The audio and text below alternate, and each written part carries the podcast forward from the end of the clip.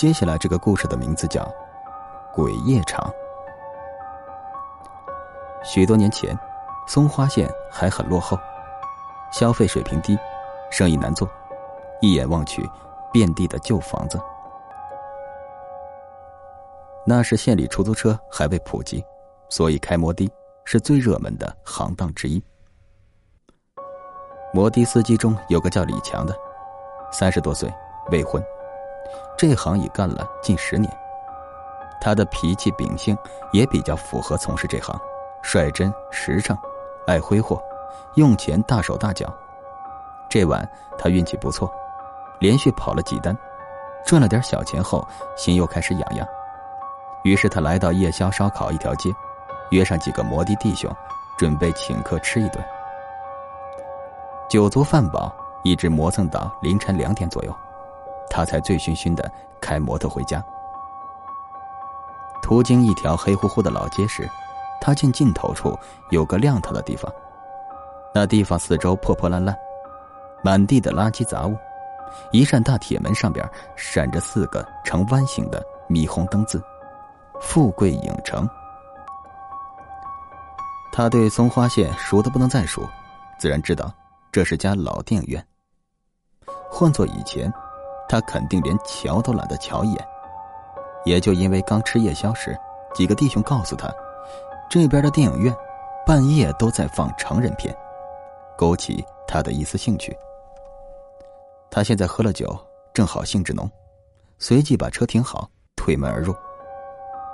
买票进场后，他意识到自己大概喝多了，居然没问放什么电影。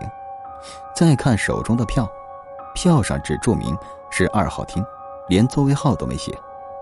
他心想：是了，这破电影院能有几个人来？座位肯定很空，随便坐。果然，他瞧整间影厅内，几乎只他一人。除了最后一排的中央，坐着个穿白衣服的女人。女人身材纤瘦，坐姿端端正正。虽然说连对方的相貌都看不清。但李强的内心仍起了一阵骚动，脑海里浮现了四个字：意外收获。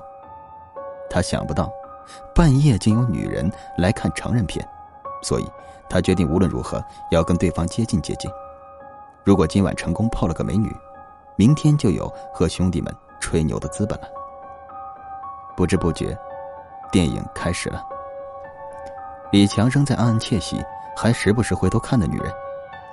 出乎意料的是，他觉得对方好像也在看他。他越来越体会到孤男寡女共处一室的刺激，尤其还一起观赏成人电影。遗憾的是，没能坐在一块儿。他脑中已经勾画出对方的形象：一个饥渴难耐的妙龄少妇，半夜忍不住寂寞，在外寻求宣泄。凭他的经验判断，想钓这种女人上钩，简直易如反掌。李强动着各种心思。以至于电影放了近三十分钟后，他才渐渐意识到，这似乎不是一部成人片。他期待的画面一个都没出现。反之，电影镜头的阴暗压抑，伴随着一些心惊肉跳的场景，他越来越怀疑，这根本不是什么成人片，而是恐怖片。此刻，他才隐约想起，弟兄们给他介绍时说，富贵影城只放两类电影，一种成人片。一种恐怖片，很显然自己忘了这茬，选错了一场。李强心中一叹，如此一来，暧昧氛围的营造泡汤了。不过转念一想，也有另一个好处：恐怖片嘛，等会儿肯定出现一些比较吓人的镜头，正好可以借机坐那女人身边去。李强对这套路很满意，随即他开始认真看片。过了约二十分钟。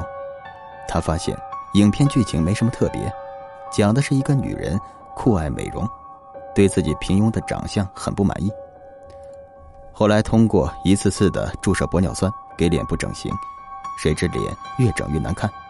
等彻底没钱进美容院后，他开始购买黑市硅胶，甚至搞来各种杂七杂八的油性物质，全部注入脸部，导致一张脸惨不忍睹，活像个怪物。此后。女人精神出现严重问题，变得歇斯底里。某个风雨交加的夜晚，她用刀把自己的脸皮一刀刀割下，直到完全割去脸皮，她才照着镜子说：“总算没有这张丑脸了。我现在漂亮了吧？”继而，便是恐怖片常见的情节：女人死后成为怨鬼，四处害人。李强对这种营造恐怖气氛的桥段嗤之以鼻，心想：什么年代了，还搞以前香港鬼片里的把戏，动不动跳出张鬼脸？他有点失望，觉得电影并不恐怖。隔了片刻，李强因为先前喝太多酒，想去厕所。走出影厅时，他还瞧了那个女人一眼。女人依然纹丝未动，好像睡着了一样。方便完后，李强心里嘀咕着：“是不是该行动了？”结果等他踏入影厅，却发现那女人已经消失无踪，整间影厅空荡荡的。李强第一反应是那女人也去了厕所，无奈他只好坐回原位。谁知他刚一坐下，就感觉背后有股不可名状的气息。他迅速转身，见那女人竟不知不觉的在他身后。女人的两手笔直摆放于膝盖，刘海几乎挡住了整张脸，不禁让人怀疑她如何看清的眼前事物？难道是靠发丝间的缝隙？李强很诧异，女人是怎样悄无声息冒出来的？他确定她从厕所回来时，她没在厅内。